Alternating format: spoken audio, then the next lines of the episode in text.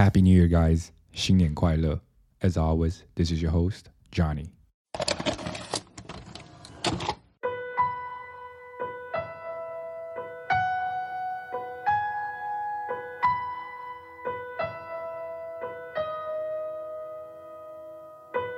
Now, this is the real New Year.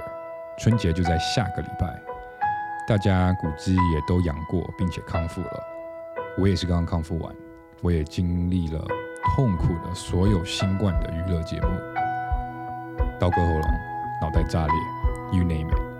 这也是为什么我们有一段时间没有更新了。Anyways，这一集将是一个比较 short、比较短一点的一个 episode，毕竟你我都在一个难得的 holiday。So let's take it easy。在度假的期间，我就不想跟往常的一样跟大家普及中国文化了，而是想跟大家说一些话。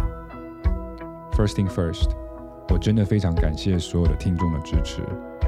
今年是我第一次做 podcast，有些老听众可能经历了我的各种 episode 的变化，从 content 的选题到录制到编辑，其实每个环节我都有很多的学习以及自我的 battle。我由衷的感谢你们一直 bear with my struggle。Thank you guys.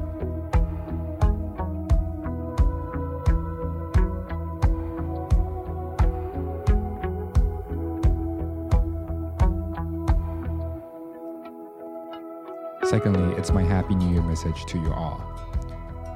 So it's been a effing tough year. 这一年不管怎么样，在经历了各种焦虑、各种疫情政策的变化等，我想要大家知道的是，此时此刻你还是在呼吸的，and that's something that deserves a celebration。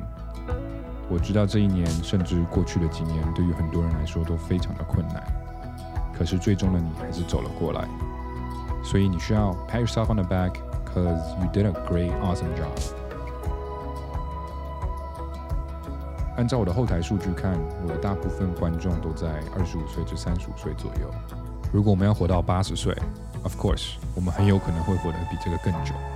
那我们最多其实只活了人生的三分之一。Hence, there are so much things, the amazing people, the unknown places，值得你去探索跟发现。